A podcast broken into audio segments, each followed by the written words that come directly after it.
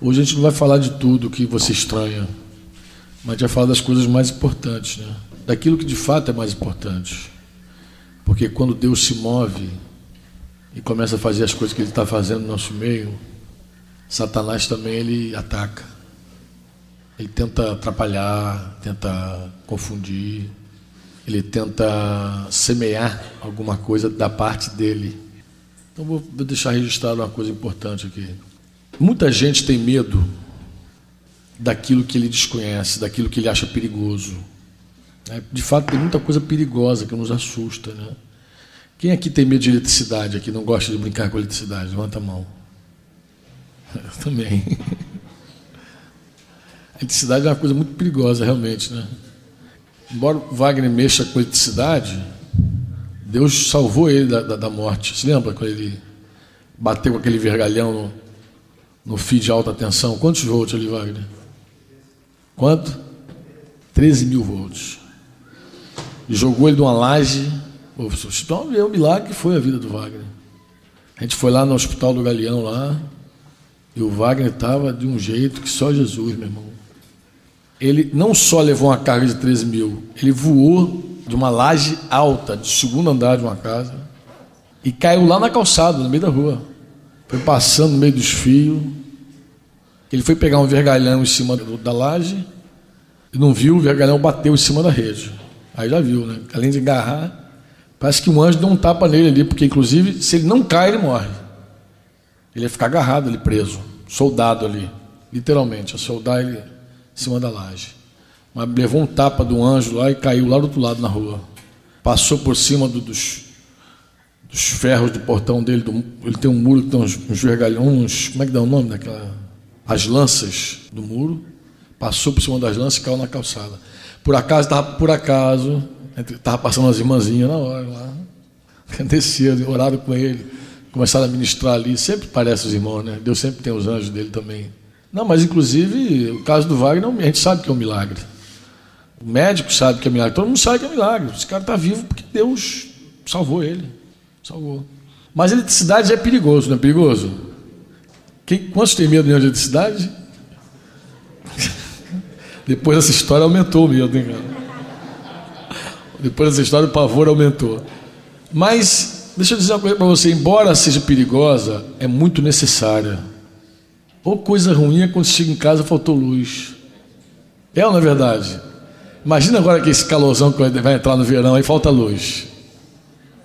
Pessoal que mora na, no subúrbio carioca, aí, no Bangu, Bangu que é quente pra caramba, Bangu é quente. Né? Como é que é Bangu? Bangu à noite, sem luz. Ai, Jesus. sem luz é covardia, né? Faltou eletricidade, acabou. Embora haja medo de tratar com eletricidade, todo mundo quer eletricidade. Laser. Muita gente que tem medo de laser, nem sabe como mexer com a laser. Mas é, é útil, é necessário. Gás. Gás. Como é que é o gás? Tem gente que tem, só sentiu o cheirinho da medo. Ih, tá vazando gás. Para tudo quando o gás vaza. Ninguém gosta de brincar com gás, não é verdade? É ou não é? Mas, meu amigo, o coisa chata é quando falta gás, vai à noite, né? na hora que tu vai comer. Acabou o gás. Ah, meu Deus do céu. Tudo isso é muito perigoso, mas é tremendamente necessário. Ninguém abre mão do gás, não é verdade? É ou não é, amados? É. Tudo que Deus está restaurando nesses dias, sem exceção, é perigoso. Tu fala da graça, é um, um tema altamente perigoso. Você fala da liberdade. Ah, irmão, o discípulo é livre. Ih, Jesus, é livre mesmo, tem que ser livre, mas é perigoso. Liberdade é uma coisa perigosa. Ensina o discípulo sobre liberdade. Ah, irmão, você é livre. Para, você é livre. Aí você vai, vai devagar, Franco. Dá muita liberdade, não. Mas como você vai conhecer um discípulo se não em meio à liberdade? Como você vai saber se ele de fato está debaixo do senhorio de Jesus, se ele não é livre? Se você coloca ele debaixo de uma gaiola, dentro de uma gaiola, joga jugo em cima dele, como é que ele vai. Como é que vai saber que ele está de, de fato debaixo dos princípios de Deus, se ele não é livre? Tem gente que fica tão tolhido, tão policiado, tão amarrado, que quando solta ele sai pecando. Tupela no pecado, cai lá, lá, porque peca, por quê? Porque Sempre foi amarradinho, amarradinho, amarradinho. Com o dia que tu solta, ele se atrapalha. Eu, eu lembro de algumas irmãs, desculpa as irmãs aí, as irmãs mais pentecostais, naquele jogo de roupa, aquela tradição todo dia que falou que era livre, meu irmão, depois teve que dizer, irmã, menos, por favor, menos, menos. Foi só dizer que ela era livre que ela apelou. Caiu no outro extremo. Porque a liberdade, essa, mas essa coisa perigosa, mas necessária. Não é verdade? Você tem como provar o discípulo, se não for minha liberdade? Você tem como saber que ele está fiel ao Senhor? Se ele não é livre para andar? Tem como saber? Não tem. Então todas essas coisas são. Nesse tempo que a gente está vivendo, de derramar de Deus, de dons, de manifestações, também é um tempo perigoso. Porque nesse meio aí o diabo também gosta de se prometer, entendeu? Jogar uma coisinha aqui ali e tal. E aí, com esse cuidado, que a gente queria repartir uma reflexão com você, tá bom? Você quer receber isso em nome de Jesus? Amém? Você é líder de célula, você está liderando, às vezes, várias células, né? Tem, já tem o L. Então é importante você tá, saber tratar com algumas coisas. Você sabe que o nosso, nossa principal atenção é com aquilo que a gente chama de ensino, doutrina. Porque a gente sabe que o diabo, Satanás, ele quer desviar o povo da fé em Jesus. Ele pode até atrapalhar uma reunião, mas não é tão perigoso quando ele começa a ensinar no meio da igreja.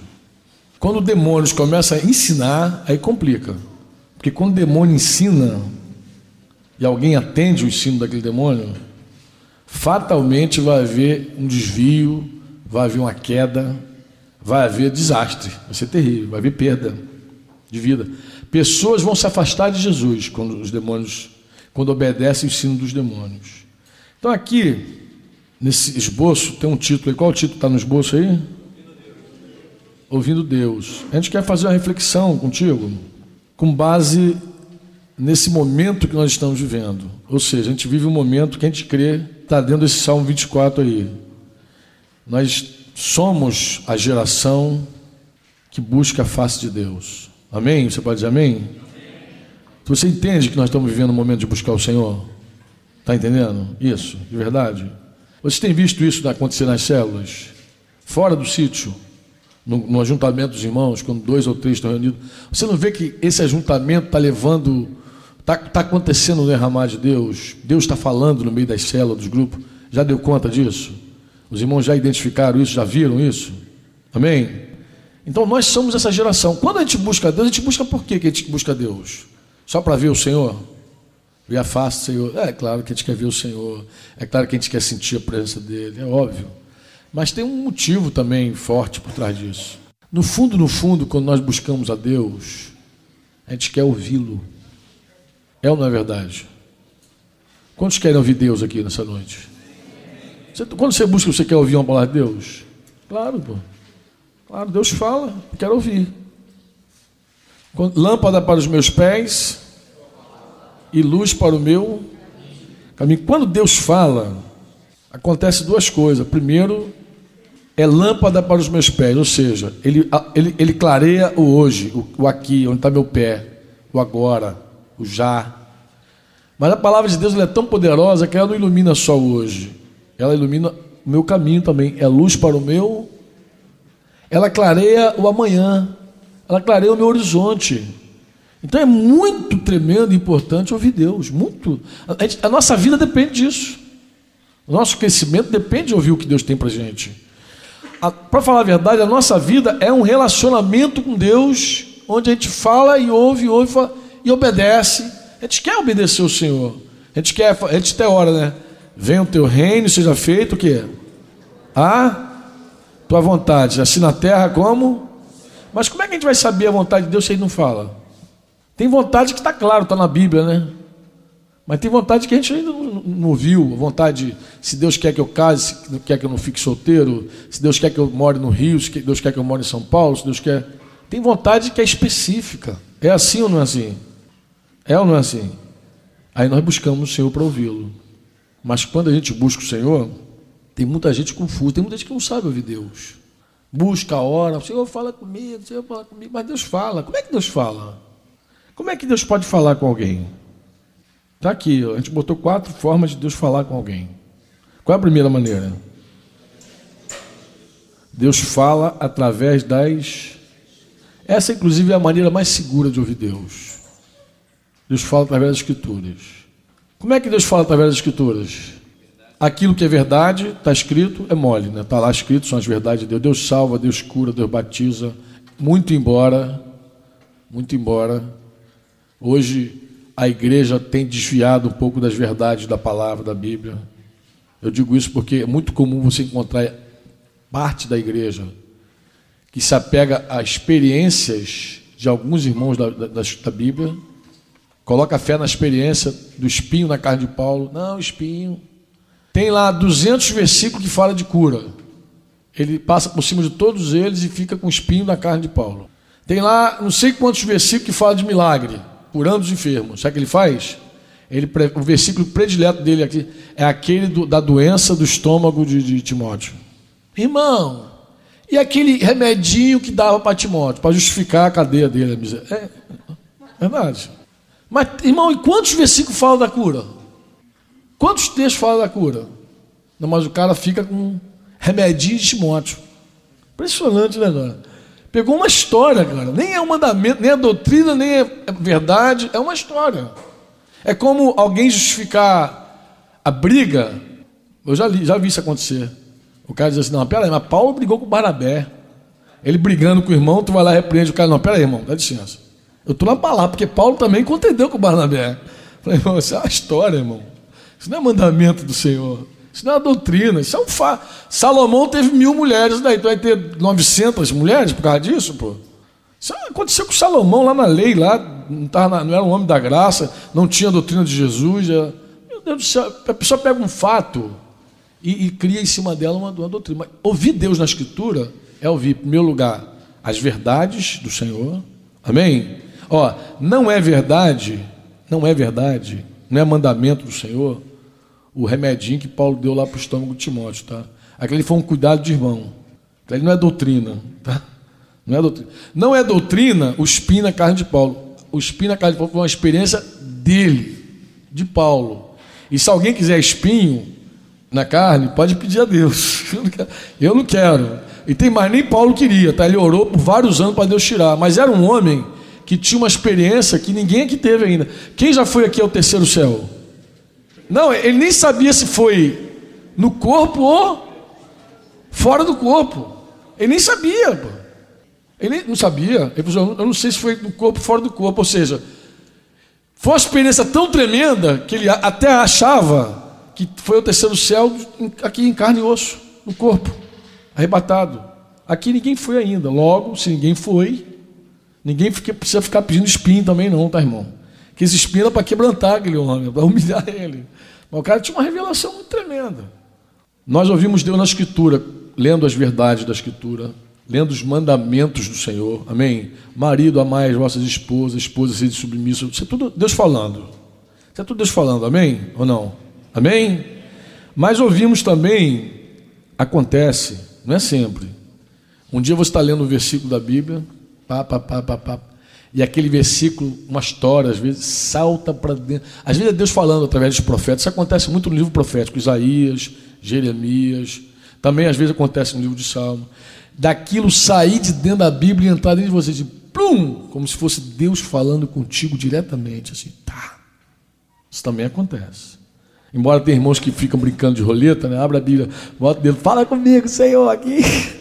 Lá desespero a gente faz tudo, né? E às vezes acontece Deus falar mesmo. Na hora que você fala comigo aqui, põe o dedo, cai lá. O profeta fala e você recebe assim. Ah, é um bálsamo. Ah, Senhor. Você sabe quando Deus fala, né? Às vezes alguém liga e diz assim: lê aí o versículo tal, do capítulo tal, você vai ler, Deus fala contigo. Deus fala. Deus fala através da Escritura. Não é sempre assim, mas acontece e é maravilhoso quando acontece. Não é verdade? Você sabe que Deus está falando. Eu, nós recebemos há, há pouco tempo uma irmã no presbitério, eu fiquei impressionado.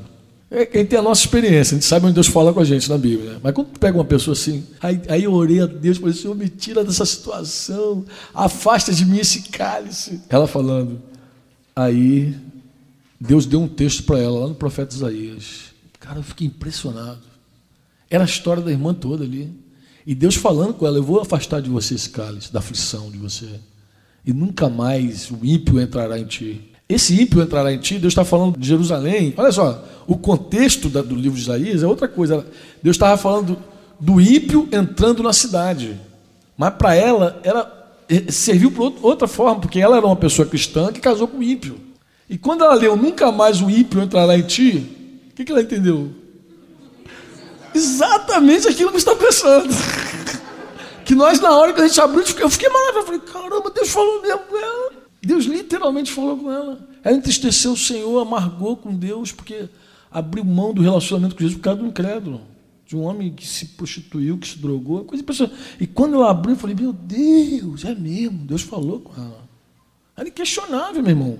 A oração da mulher e os textos da Escritura se encaixavam de uma forma sobre Então Deus fala através da Escritura, não fala?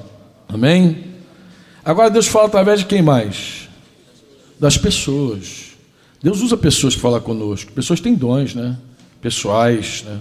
Dom de profecia, dom de, de interpretação de línguas. Às vezes a pessoa tem um, um dom profético e fala. Fala porque as pessoas sonham, as pessoas têm visões, às vezes Deus fala também através dos sinais, opera algum sinal para a gente entender que é Deus. Né? Agora mesmo veio o sinal de Gideão aí. Aquilo é um sinal. Quem, quem beber água assim, quem. Às vezes até ora pedindo sinal, Deus não pede, Deus, Senhor, se isso é teu, faz assim. Se, se isso é dado contigo, então opera assim. Aqueles sinais também é uma forma de Deus comunicar a vontade dele. Sinais. Deus fala através da circunstância? Fala. O que, que você acha? Fala. Ó, fala, fala muito. fala tremendamente, através da circunstância. Eu já vi Deus falar com gente quando uma pessoa ouviu Deus e falou assim: vai lá e leva essa comida para Fulano. E a pessoa está em casa orando, pedindo para comer aquela comida, mas não tem dinheiro. Aí chega a pessoa e diz: Ó, oh, eu trouxe um pratinho para você aqui. Ah, você sente o amor de Deus na tua vida, o cuidado de Deus contigo. Deus usa circunstância, não usa ou não usa? Tem um livro muito bom chamado A Casa Favorita de Deus. Tremendo livro. Quem lê vai ficar maravilhoso, porque fala tudo quem está vivendo esse tempo. Sabe como é que começa o livro? O autor vai visitar uma casa. A casa que ele foi criado na casa. E maravilhado, queria levar a família para conhecer a casa, mas chegou lá, a família não deu nenhuma bola. Mas olha só o livro como é que começa. Deus falou com ele naquela circunstância. Ele foi mostrar a casa para a família, que a família não tinha interesse, porque a família não foi criada assim. Os filhos não viram, não conheciam a casa. Ele todo alegre, entusiasmado, mas os filhos, hum, pai, hum, tá bom, pai. Ele falando, falando. Mas daí Deus começou a falar com ele da casa que Deus gosta, da casa que Deus se alegra. Aí começa a falar. Mas usou uma circunstância, uma circunstância, uma casa. Né? E aí tem vários casos assim, de circunstância que Deus fala. E Deus fala também diretamente, não fala? Fala, fala ou não fala? Fala. Deus tem voz. É uma voz mansa, suave, firme. Sabe, inclusive, é uma voz que chega do duelo, ele fala e arde o teu peito. É uma voz tremenda. Deus fala dentro do coração, mas fala também aqui, no ouvido. Fala mesmo. Você fica até meio bobalhado, mas ele fala. Ele fala, esses dias a gente ouviu aqui uma experiência, foi hoje, de uma irmã que nunca tinha ouvido a voz de Deus, ouviu, ficou maravilhada. Chorou pra caramba, estava deitando, foi massa. Desfilou de massa lá. Ouviu a voz do Senhor falando com ela: Minha filha, vem para cá, levanta. Primeiro falou: Levanta, daí era para levantar. Levanta-te. Quero falar contigo. Levou a irmã lá para a sala e começou a falar com ela. Deus fala diretamente, não fala? Bem, aqui tem um outro título: qual é? Quando julgamos que Deus falou ao nosso coração, nós devemos ter o cuidado de testificar se de fato ouvimos o que o Senhor ou melhor, ouvimos o Senhor, a gente tem que ter clareza se Deus realmente falou conosco. Parece simples, né? Quando gente está falando que Deus falou, mas quando a gente ouve ou a gente julga que ouve, a gente tem que ter cuidado. Por que, a gente tem que ter cuidado? A pergunta aqui é por que esse cuidado? Por que esse cuidado? A resposta está aqui também. Primeiro, vocês querem ler para mim esses textos aí? Mateus 24, 24, 1 Timóteo 4, 1, Apocalipse 16, 14 primeiro lugar, o cuidado que a gente tem que ter quando alguém diz ouvir Deus é por causa das profecias bíblicas. Existem profecias na Bíblia que nos alertam que nós devemos ter cuidado com as vozes que a gente escuta, com os ensinos que a gente ouve, com as profecias, com sonhos, visões. A gente tem que ter cuidado. O que, que Deus diz Mateus 24, 24? Porque surgirão falsos cristos, cristos, falsos profetas, farão tão grandes sinais e prodígios que, se possível fora, enganaria até os. Jesus está falando que nos últimos dias vão surgir falsos profetas, falsos cristos, e farão sinais, prodígios, e, se possível for, engana até os escolhidos. Amém? É um alerta para nós ou não é? O que, que diz 1 Timóteo, capítulo 4, verso 1? O Espírito expressamente diz o quê?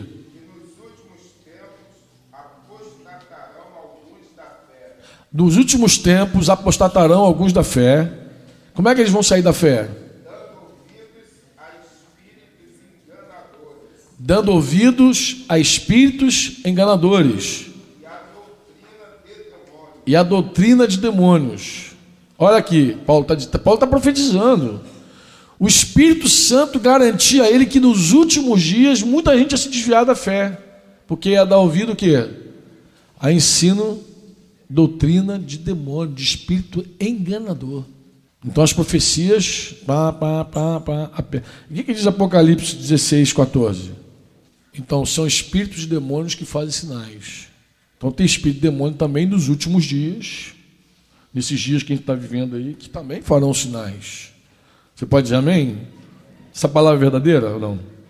Então, por causa das profecias, nós devemos ter cuidado, não é verdade? Mas não só por causa da profecia, por causa das verdades bíblicas também. O que, que diz 2 Coríntios 11, 14? Ah, não é maravilha. Porque o próprio diabo, o próprio Satanás se transfigura em quê? Anjo de luz, pô. Isso aqui é uma verdade bíblica. Paulo está falando, não é uma profecia, é uma verdade. Ó, o diabo se transfigura em anjo de luz. Existe uma seita hoje a seita chamada mormonismo, mormonismo, né, mormon, os mormon, que você conhece como mormon. Os mormons nasceram por causa de uma visão de um anjo. Smith disse que viu um anjo, falou com ele, e aí tá essa bagunça aí toda aí. Ele era um cara que buscava Deus, que orava e tudo mais. Um dia um anjo apareceu para ele, então tá, tá, tá, mandou nele, ele creu. E começou a heresia. Deixa eu só te dar um exemplo. Esse dia eu estava ouvindo uma mensagem, uma fita de vídeo, e um profeta, um homem de Deus, um homem de Deus. Eu nem vou dizer o nome dele, porque eu sei que ele é um homem de Deus. Ele falou o seguinte: olha que linha fina. Ele falou o seguinte: meu amigo, tem coisa que o anjo tem que aparecer mais de uma vez mesmo para nos convencer. Aí fiz a seguinte pergunta para a plateia: Quantas vezes você precisaria ver um anjo dizer para você casar com uma prostituta? Perguntou já para Quantas vezes? Porque o profeta Osés casou com a prostituta, Deus falou com ele, casa com a prostituta, ele casou. E o profeta mandou essa pergunta: quantas vezes seria necessário um anjo dizer casa com a prostituta? Quantas vezes seria necessário para você ouvir um anjo do Senhor dizer casa com a prostituta? Quantas vezes? Bem, para mim, ele vai aparecer uma vez só, vou repreender ele, vou mandar ele embora. Nunca mais vai aparecer. Porque esse anjo não é de Deus. A palavra diz expressamente assim: ó, não vos coloqueis em julgo desigual com os incrédulos. O que, que o anjo vai fazer na minha cama, dizendo? arruma uma prostituta e casa com ela. Está amarrado, meu irmão. Sai, em nome de Jesus. Daqui. Tem que aparecer nem dez vezes, nem um milhão de vezes vai aparecer para me convencer. Agora tu vê que coisa perigosa, que linha perigosa. Um dia apareceu, foi uma irmã lá em casa que falou assim, ó. Um anjo entrou lá em casa e falou, divorcia-se. Falei, se esse anjo entrar aqui, eu amarro ele, ia ser amarrado aqui. Nome de. É. Eu não sei o que a palavra diz. Não, irmãos, quando a pessoa entra no campo profético da coisa, místico, ele já começa a se empolgar, viu? Não, aí o anjo fala, o anjo é o anjo, né? O anjo é o anjo. Eu perguntei ao moço assim, quantas vezes um anjo precisaria falar contigo para você casar com o menino de programa lá? O anjo senhor, uma vez só eu casaria. Falei, então tu pega aquele texto de Paulo aos Coríntios e rasga ele. Rasga o jugo desigual e rasga outro que diz assim: ó, ainda que desça um anjo do céu, que pregue outro evangelho que não seja esse, que seja anátema. Fora! Irmão, é a, é a linha fina, né, irmãos? Vocês estão vendo que é a linha fina, né? Fininha, fininha. Bem, Efésios 6, 10 a 18, que você nem precisa ler, que você já conhece de cor, fala que a nossa luta não é contra carne e sangue é contra principados, potestades, é contra o diabo. Então nós estamos numa luta espiritual. Então, se você ouvir uma voz espiritual, você sabe que você está na luta espiritual, o que você tem que ter? Atenção, cuidado. Opa, será que é Deus mesmo? Deus está falando? Que ensino é esse? Que orientação é essa? Porque normalmente o demônio dá orientação. O demônio gosta de dar orientação. É muito comum, muito comum, irmão dizer assim: Deus me falou que eu casei com mulher errada. Casei na carne. Não é essa minha mulher. Eu deveria ter casado com a irmãzinha tal. Que ela era a de Deus para minha vida, não era essa. É comum também irmãs dizerem a mesma coisa. Acho que as irmãs até falam mais do que os homens, porque ouvem mais profecia que os homens. Nada pessoal, já ouvi mais mulher do que homem dizer isso. Irmão, esse casamento meu não é de Deus. Mas, irmão, não é de Deus não? Por que esse cuidado? Por causa dos fatos bíblicos. Que fatos bíblicos nos chamam a atenção?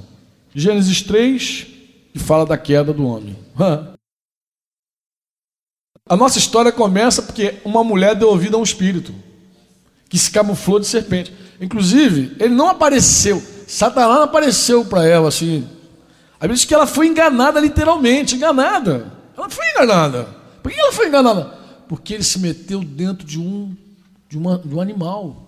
E falou com ela como aquele animal ali. Foi, alguém falou que foi a primeira é, sessão espírita que acontece na Bíblia. Ele literalmente incorporou no animal. E ali começa a conversar com Eva. Começou a dar uma orientação para ela. Não, pá, não é bem assim não, pá, tá, mas ele enganou e foi.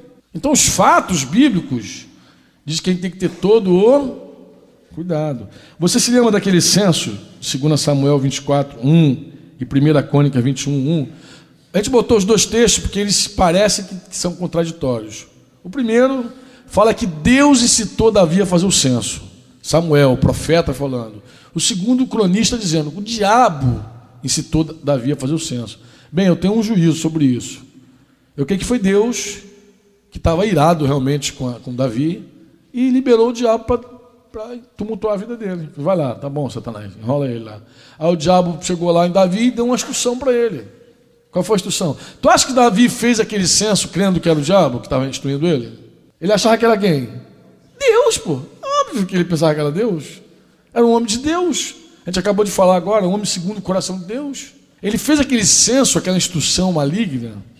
Ele fez porque ele julgava, ele cria que era Deus. Mas na verdade, o coração dele estava erradinho, forinho, altivo, e Deus consentiu que aquele demônio, que aquele diabo lá falasse com ele, indudisse e enganasse. Então existem fatos na Bíblia que nos fazem ter cautela. O próprio Satanás tentou Jesus, Mateus 4, Lucas 4, usando a escritura, inclusive. Se tu és filho de Deus, atira-te daí, porque está escrito: aos teus anjos dará hora teu respeito. Usou o salmo, que salmo é esse? 91. Aquele salmo que fica atrás da porta dos irmãos, para espantar o diabo. salmo, o salmo que, usa, que o pessoal usa para espantar demônio, os crentes usam muito isso, sabe disso, né? Mas, irmão, por que, que o, o salmo é bonito? Mas muita gente usa o salmo com, com a finalidade de santificar, expulsar o demônio. Satanás usa, se não me engano, o verso 12 ou 13 aos teus anjos dará hora teu respeito para que dão. Bem, ele usa para tentar. Então ele conhece bem a escritura. Amém? E por último, por que esse cuidado? Por causa dos mandamentos da Bíblia. Quais são os que mandamentos são esses? Tiago 4, 7, você conhece de qual? Não conhece? Resistiu o diabo e ele fugirá de vós. Deixa eu dizer uma coisa para você, olha. Diga comigo assim: com a carne eu fujo, com o diabo eu resisto. Não luta contra a carne, não, filhão. A Bíblia é clara: foge das paixões da tua mocidade. 2 Timóteo 2,22, Paulo diz a Timóteo: ah, foge das paixões da tua mocidade, cai fora. José é um bom exemplo disso. Quando a coisa ficou feia, que ele fez? Correu. Correu. Não estou falando isso porque tem irmãozinho que quer lutar com a carne. Não, irmão, vou deixar ela chegar perto que eu vou mostrar que. Mostrar que o seu é comigo. Foge. Sai fora. Sai que, sai que ela vai te, te detonar. Luta contra a carne, não, irmão. Vai lá e lava o rosto mesmo.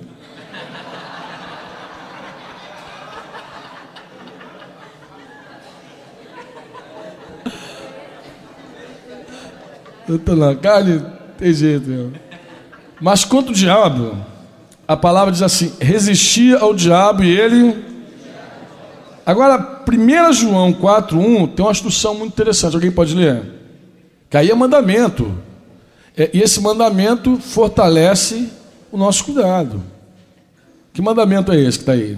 Não deis crédito a qualquer espírito. Primeiro, não, ó, primeiro mandamento. Não deis crédito a qualquer espírito. Qual é o segundo mandamento? Provai o espírito para ver se ele procede de Deus. Porque muitos falsos profetas têm saído pelo mundo afora. Quantos mandamentos tem nesse versículo aí? Dois. Qual o primeiro? Não deis crédito a qualquer. Qual o segundo mandamento? Provai para saber se o Espírito é de Deus. Então nós temos aqui pelo menos quatro motivos para ter cuidado quando você diz assim, ouvi Deus. Qual o primeiro motivo? As profecias dizem que nos últimos dias haverão espíritos enganadores. Segundo motivo, as verdades bíblicas apontam que Satanás se faz anjo de luz. que mais? Que nós estamos numa guerra espiritual. Terceiro motivo, os fatos bíblicos, os acontecimentos, já aconteceu. Gente já foi enganada e se quebrou todinho, está na Bíblia. E quarto motivo, tem um mandamento para nós, mandamento claro. Não descrédito a qualquer espírito. Antes, provai, para saber se de fato é um espírito que vem do Senhor, da parte de Deus. Aí fica a última pergunta. Qual é a última pergunta? Como provar o espírito? Como provar? A gente tem que ter um aferidor, né? Falou. Deus falou. Falou? Tá bom. Vamos conferir então se ele falou mesmo. Se Deus falou, primeira medida qual é? Vamos conferir com as escrituras. Aqui eu dei dois exemplos: o jugo desigual e o divórcio. Por quê? Porque é muito comum também ter gente dizer que ouviu Deus dizer que tem que casar com fulano. Eu lembro que há muitos anos atrás, não vou nem citar o nome do, amigo, mas é uma história que eu ouvi com meu amigo, que disse que tinha uma irmãzinha entre nós que tinha uma profecia que ia casar com o Roberto Carlos. Não é verdade. Verdade. Foi. Foi verdade. Quem se lembra dessa história? Além do, Amari, além do Amarildo e do Robson e Agnaldo, ó. Essa galera se conhece de muito tempo, hein? É, não é verdade? A irmã cismou que ia casar com o Roberto Carlos, que Deus deu uma profecia para ela. Bem, ele está viúvo, mas está incrédulo. Ainda está incrédulo. Não é verdade? E o jugo desigual continua, a palavra de jugo desigual continua. Não vos ponhais em jugo desigual com o incrédulo. Casou com Pelé, ele é famoso, mas é ímpio, pô. É rico, mas é ímpio. A irmã era casada também. Ela tem que, tem que ficar viúva também, ela, ela tem esse fato. Amados, a gente está falando o seguinte, olha. O primeiro aferidor, a maior autoridade nossa é a Bíblia. Amém? Você pode dizer amém? Amém, querido? Provérbios 5, 18, 20, Malaquias, fala, fala que Deus, que Deus quer que o homem fique com a mulher da mocidade dele. Que Deus odeia o divórcio. Deus odeia. Se Deus odeia, e se Deus diz que, você, que a tua mulher é a mulher da tua mocidade, é óbvio, é óbvio, é claro, que Deus não vai ficar falando por aí para você largar teu esposo e casar com outra pessoa, é óbvio. É óbvio, não precisa nem vir com a profecia dessa falar assim, querido, menos, por favor, baixa aí que Deus não quer isso de você. Deus odeia isso. Você permanece na tua condição que foi chamada, é o que está escrito. Então a palavra tem muitas instruções que quebra de cara um monte de profecia, um monte de, de, de, de Deus me falou, um monte de assim diz o Senhor, um monte, um monte. Olha, irmãos, história, a gente tem história, cara. Meu Deus, olha, eu lembro de tanta profecia. Eu estava num lugar uma vez, era uma igreja que, que, a liderança era toda feminina. Então as, as irmãs começavam a profetizar, depois, numa certa hora, começavam a profetizar, não parava e a noite toda. E aí a irmã que profetizava mais assim, começou a profetizar para uma outra: Eis que falo contigo. Como é que é teu nome mesmo? Era fulana, ela prosseguiu e. Eu fiquei assim, ó. Eu tenho testemunho de irmãos aqui entre nós que entraram numa reunião de oração, de consagração. Quando entrou, a irmã profetizou lá que ele ia casar com, uma, com aquele vaso que estava falando. E, aí depois entrou logo depois a esposa. Aí Deus completou. Ela vai morrer, você vai ficar viúvo, você vai casar. Teve que dar o desfecho. Você não conhece a história assim, não? Só eu conheço. Primeiro aferidor nosso é a palavra, amém? Então, querido, tudo confere com a palavra, tudo confere com a palavra, tudo confere. Ah, mas tem coisa que não tem na palavra. Ah, mas tem outra maneira de aferir. Qual é a outra maneira? Autoridade dos dons espirituais. Porque tem gente entre nós que tem o dom de discernir espírito. É ou não é verdade? Você já viu? É. Tem gente que tem mesmo. E ainda mais mulher. Parece que, parece que a mulher tem mais o dom de discernir espírito que o homem. Né? adiciona, adiciona a sensibilidade dela. Eu acho que Deus dá o dom de discernir espírito, que adiciona a sensibilidade. É verdade.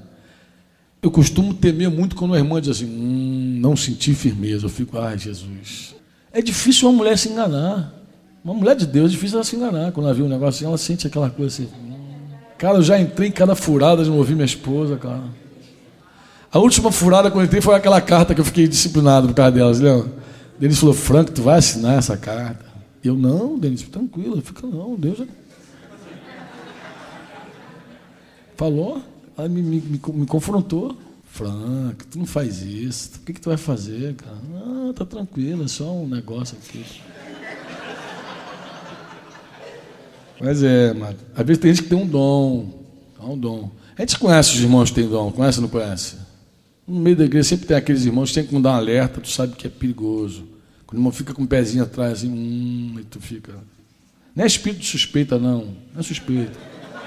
Tem gente que suspeita de tudo. Eu tô que tem gente que não tem, tem discernimento mesmo. Olha assim, esse negócio não é sério, não. Pode ser ter lá adiante vai dar zebra. Outra forma de, de, de a gente aferir, de a gente conferir se aquilo vem de Deus. Colossenses 3,15 diz o quê? Que a paz seja árbitro, juiz nos vossos corações. Meu irmão, tu quer saber se é uma coisa de Deus? Vai lá, sujeita para o teu discipulador, ele não tem paz. Tu fala com teu marido, ele não tem paz. Fala com teu filho, ninguém tem paz, só você com paz, alguma coisa está errada. Verdade. Verdade. Estão rindo, mas é verdade. Tem gente que conta para cinco pessoas, ninguém tem paz, só ele. Tô cheio de paz, mas a, a, Bíblia não diz que tem que ter paz no teu coração, diz que é paz nos vossos corações, é plural. É vossos. Não é no teu coração, é nos vossos corações. Você pode dizer amém? Então faltou paz, irmão, é furada. Pode sair que é furada. Pode sair fora. Isso não é Deus. Não é orientação de Deus. Ó, presta atenção. Principalmente quando a orientação for contraia uma grande dívida. Deus é contigo, pode ir, varão. Cuidado, cuidado. Cuidado com a grande dívida. Cuidado, tem que ter muito, muita testificação para você se meter num negócio desse. Tem gente que contratou aí. Lembra o evento que alugaram o Maracanãzinho, Marcão? Que o cara faliu e tudo, o empresário? Faliu, cara. Comprou uma briga, um monte de pastor falando, vai que é de Deus, varão. Ele foi, entrou na briga, depois foi um fracasso o evento. Fracassou o evento do cara. E o cara faliu. Faliu. Faliu. O empresário faliu porque ouviu coisa que não era de Deus. Pô. Se meteu com uma mega dívida e se quebrou toda. Tem que ter cuidado. Tem coisa que tem que ter cuidado. Outra coisa também tem que ver. Larga tudo e vem comigo. Lado. Pô, são decisões fortes. Pô. Eu vi um, um pastor que pediu cobertura, a gente agora, de Guarapari. Se não é aquele pastor de Guarapari que teve aqui com a esposa? Esse rapaz perdeu, inclusive, um, um filhinho lá, com 12 anos de idade. Está quebrantada a família. Cidinho conhece a história dele, né? Assim. Você lembra quanto tempo o pastor deu para ele tomar a decisão para largar tudo e vir com ele? Foi uma hora? Foi uma hora? Falou, pastor falou assim: tu tem uma hora para tu largar teu emprego e cair aqui dentro, porque essa obra é de Deus. E o cara, em uma hora, decidiu. Depois ele falou que em 10 minutos o cara dispensou ele. Verdade. Não se toma decisão assim, uma hora, que isso, amado? É uma decisão tão séria, pô. Vai largar o teu emprego, viver da obra, um negócio tão tu vai tomar uma decisão em uma hora, sim, em uma hora. Tem que ter clareza que Deus está falando. Que é uma orientação mesmo de Deus. Viagem, já vezes a pessoa sai de uma cidade para outra julgando que é de Deus. Não, tem que ir, porque Deus está falando. Mas vai para aquela cidade, chega lá, é uma prova só. Esse pastor perdeu um filho de 12 anos. Perdeu um filho. Você sabe o que ele falou comigo? Ele falou, Franco, quando eu estava indo, indo, já no caminho, com caminhão de mudança, tudo, me ligaram dizendo assim: olha, a casa que você alugou, a mulher. Ele já tinha pago dois meses ou três meses de aluguel. A mulher cancelou o contrato na maior. Ou seja, ele já estava indo para uma cidade que ele não ia ter casa onde morar. Na ponte de Niterói. Tudo dando errado. Ele indo. Tudo dando errado. Ele indo. Querido, não é assim, não. Tem que ter clareza, tem que ter orientação do, do Espírito Santo. Saber realmente que é do Senhor. Amém? E por último, um outro aferidor também são os conselhos das autoridades. Provérbios 11, 14 diz o quê? Que você tem conselheiros na tua vida, com certeza, né? O que, que diz aí? Um governo onde faltam homens sábios destrói a nação, é isso? Mas havendo o quê? Se há conselheiros prudentes, o povo vive em segurança. O que diz Provérbios 15, 22? Então, ó, quando não há conselhos, os projetos se frustram. Mas na multidão de conselheiros se estabelece. Esse conselheiro não é qualquer conselheiro, não, tá, amado? Fala, quando fala de conselheiro, fala de gente gente que tem experiência com Deus, gente que já caminhou com Deus, gente sábia. É bom os discípulos constituir alguns conselheiros, homens de Deus, mulheres de Deus, gente que a gente sabe que tem vida com Deus. Esses são os nossos conselheiros. Qual é o outro texto aí? Provérbio 24, o que, que diz Provérbio 24, 6? A vitória está na multidão de conselheiros. Aí fala de guerra, fala de uma nação, fala de projetos, fala até de guerra. A vitória está quando há conselho. Amém? Então Deus falou. Por que a gente está falando isso, amado? Porque numa hora dessa que a gente está vivendo, aparece um monte de gente com visão, sonho, que a gente sabe que é de Deus. Tem muita coisa que é Deus que está falando mesmo. E tu quer ver quando é Deus? Não fala com um só, fala com dois, três. As visões são quase vários irmãos tendo a mesma visão, vários irmãos tendo. Ó, aqui na, última reunião, Ana Rita, esposa de Modeste, que entrou e teve a visão de uma asa delta. Ela viu uma asa delta do baixinho, depois viu uma asa delta lá no alto. Se ela tivesse contado aquela visão, aquele testemunho do, do, do, do Piquito ia ser detonante, não ia? Porque Deus mostrou ela antes do, do Luiz Augusto falar, testemunho dele, da, da asa delta lá, que ele ia caindo. Deus tem mostrado a várias pessoas, falado de várias maneiras. Mas no meio desse montão de visão, desse montão de sonho, montão de palavra, você é líder. Daqui a pouco, daqui a pouco, vai aparecer alguém com uma instrução. Ó, oh, Deus me falou para fazer isso. Você, opa, Deus falou? Então vamos ver se tem coerência com a palavra. Vamos ver se tem coerência aqui. Vamos ver se tem paz. Vamos ouvir os conselheiros. Amém? Vamos ver aquelas pessoas que a gente sabe que tem um dom profético. Porque no meio dessas visões, desses sonhos, pode ter certeza. Pode ser certeza, não estou exagerando não. Sempre tem um demôniozinho para infiltrar.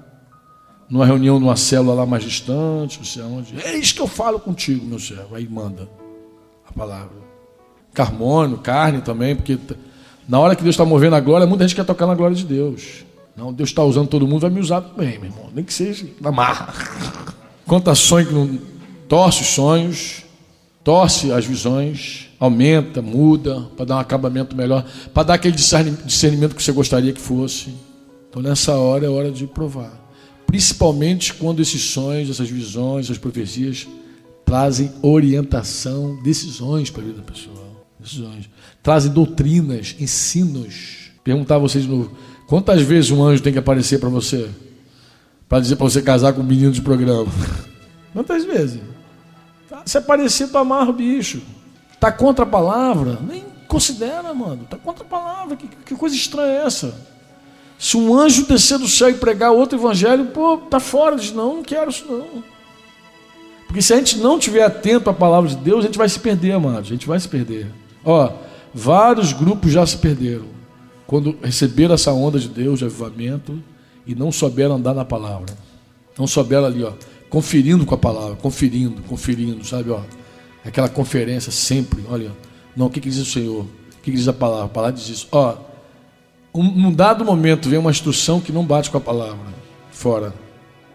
Isso Deus não, não quer assim. Deus não fala dessa maneira. Deus não move assim. Você pode dizer amém? Recebe essa palavra no teu coração? Em nome de Jesus. Você pode reproduzir isso nos teus relacionamentos? Pode. Dizer, irmão, para ter cautela. Ó, oh, isso, com isso a gente não quer dizer que a gente não quer ouvir Deus, que a gente não quer ouvir as visões. A gente quer ouvir as visões, a gente quer ouvir Deus, a gente quer mais do Senhor. A gente quer mais Deus, amém? Mas a gente quer ter cuidado para que a gente não perca aquilo que Deus está dando. Para que a gente não se desvie. Porque daqui a pouco vai ter irmão dizendo assim, já ouvi agora há pouco. Um pastor que eu considero a beça. Não, que eu fiquei doente porque foi uma cumba que fizeram para mim. Falei, amado, não, foram três velas, uma preta, o Cláudio é testemunho. Uma preta, uma amarela uma vermelha. Amarela era infecção, vermelha era para o sangue, preta era para a morte. Quase que eu fui. Falando na boa. Falei, ó, Deus me deu um salmo falando sobre tramas ocultas. O diabo tramou ocultamente contra mim. E sabe qual é o texto que ele usou? De Balaão. Que Balaão tramou ocultamente. Um homem, um homem de Deus, irmão. Eu estou falando, é homem de Deus. O diabo tramou ocultamente contra mim. Falei, ah, eu não aguentei. Falei, amado, e a palavra que diz que contra a nossa vida não vale encantamento, não vale feitiço, sobre nós está a glória de Deus. Onde é que fica essa palavra? O próprio Balaão, o próprio texto que ele usou, fechava a questão, abençoou. E tem mais: toda aquela obra maligna lá, Moisés nem tomou conhecimento. O povo de Israel nem tomou conhecimento. Deus frustrou o plano do inimigo assim, ó. Acabou em dois minutos, destruiu tudo e nem tomou conhecimento. Agora Israel caiu depois, caiu, por quê? Porque Balaão ensinou Balaque a lançar tropeço lá. Ó. Aqui tem umas mulheres bonitas beça. Leva essas mulheres para lá que eles vão. Ó, aí Deus, ó, acerta eles. Assim. Quem acerta conosco é Deus. A mão que trata conosco, qual é a mão que trata conosco? É a mão do Senhor. Você pode dizer amém? amém. Você pode dizer amém? Então, feitiço, macumba. Se o crente começar a dar com medo de macumba, e o diabo precisa de macumba para odiar a gente? Precisa? Satanás precisa de vela preta, vermelha, galinha para querer odiar, para querer destruir. Se ele pudesse, ele nos mataria agora. Mas sobre nós está o sangue de Jesus. Meu Deus do céu. O dia que a macumba tiver força contra o sangue de Jesus, ele está mal, pô. Que o diabo está com força, então, pô. Ruge como leão, mas ele não é leão. Quem é o leão? Jesus, leão da tribo de. Mas, irmãos, mais um pouquinho se a gente não ficar nessa palavra, lendo, buscando, meditando, mais algumas experiências que a gente começa a deixar a palavra de lado, ficando com a experiência, deixando a palavra, ficando com a experiência, deixando a palavra, ficando com a experiência. Então, para não perder o que Deus está nos dando, não abandone a palavra. Amém? Não abandone aquilo que a palavra está dando, aquilo que a palavra instrui. Não, não queremos perder nada. Você quer perder? Tu quer, quer que o mover de Deus continue sobre nós? Quer? Quer? Mas quer, quer que, que nada se perca? Quem quer continuar seguindo? Amém? Então atenta essa palavra, recebe ela no teu coração. Em nome de Jesus. Podemos orar?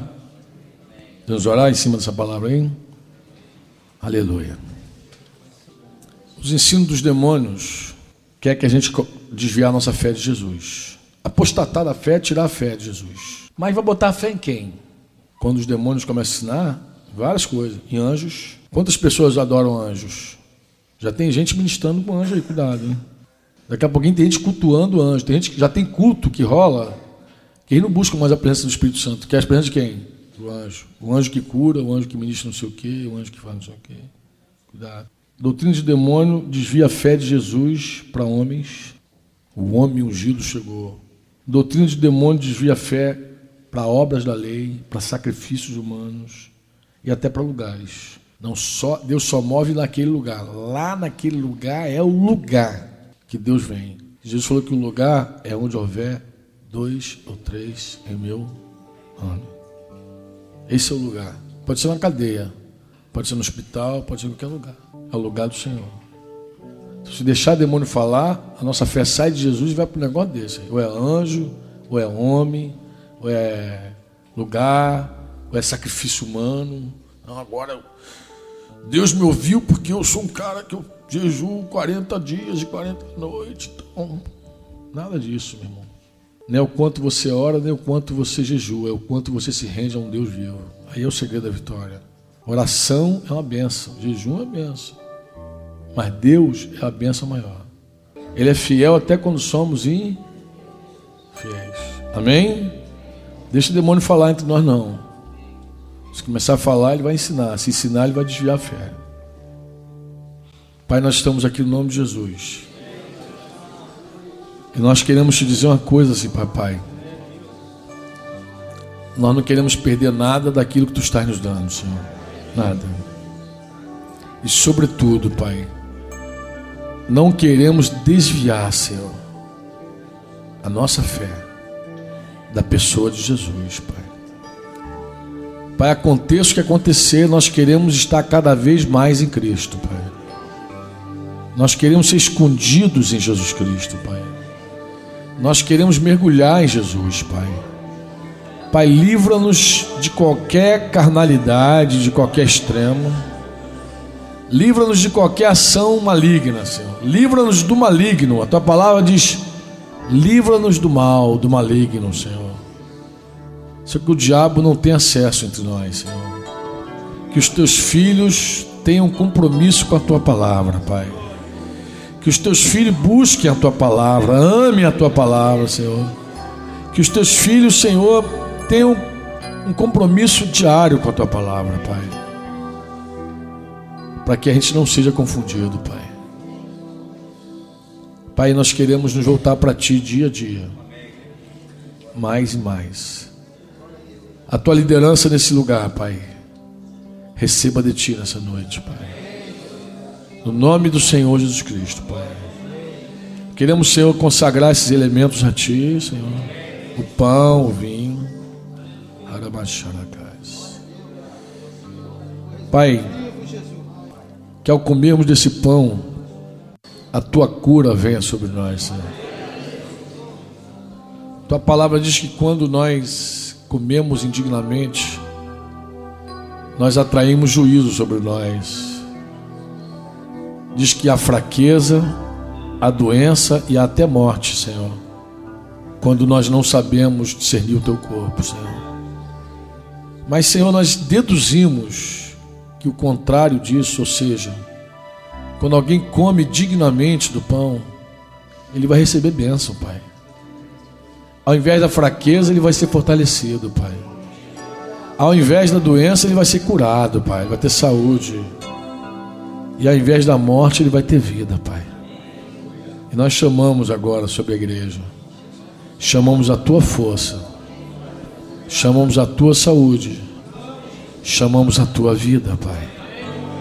Pai, nós profetizamos no nome de Jesus que ao comermos desse pão e ao bebermos desse vinho, Pai, Pai, que haja no meio da tua igreja força do teu Espírito Santo.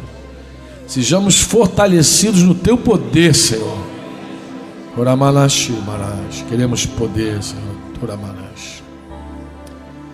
Que ao comermos desse pão e ao bebermos desse vinho, sejamos, Senhor Deus, curados no corpo, na alma e no espírito. Senhor, que ao comermos desse pão, que ao bebermos desse vinho, sejamos vivificados, Senhor. Que a tua vida, Senhor Jesus, entre em nós, Senhor. Desperta-nos, Senhor, nessa ceia, Senhor. Desperta-nos com teu pão e com teu, com teu vinho. Desperta-nos, Senhor. Que seja carne e sangue para nós, Senhor. No nome de Jesus. No nome do Senhor Jesus Cristo.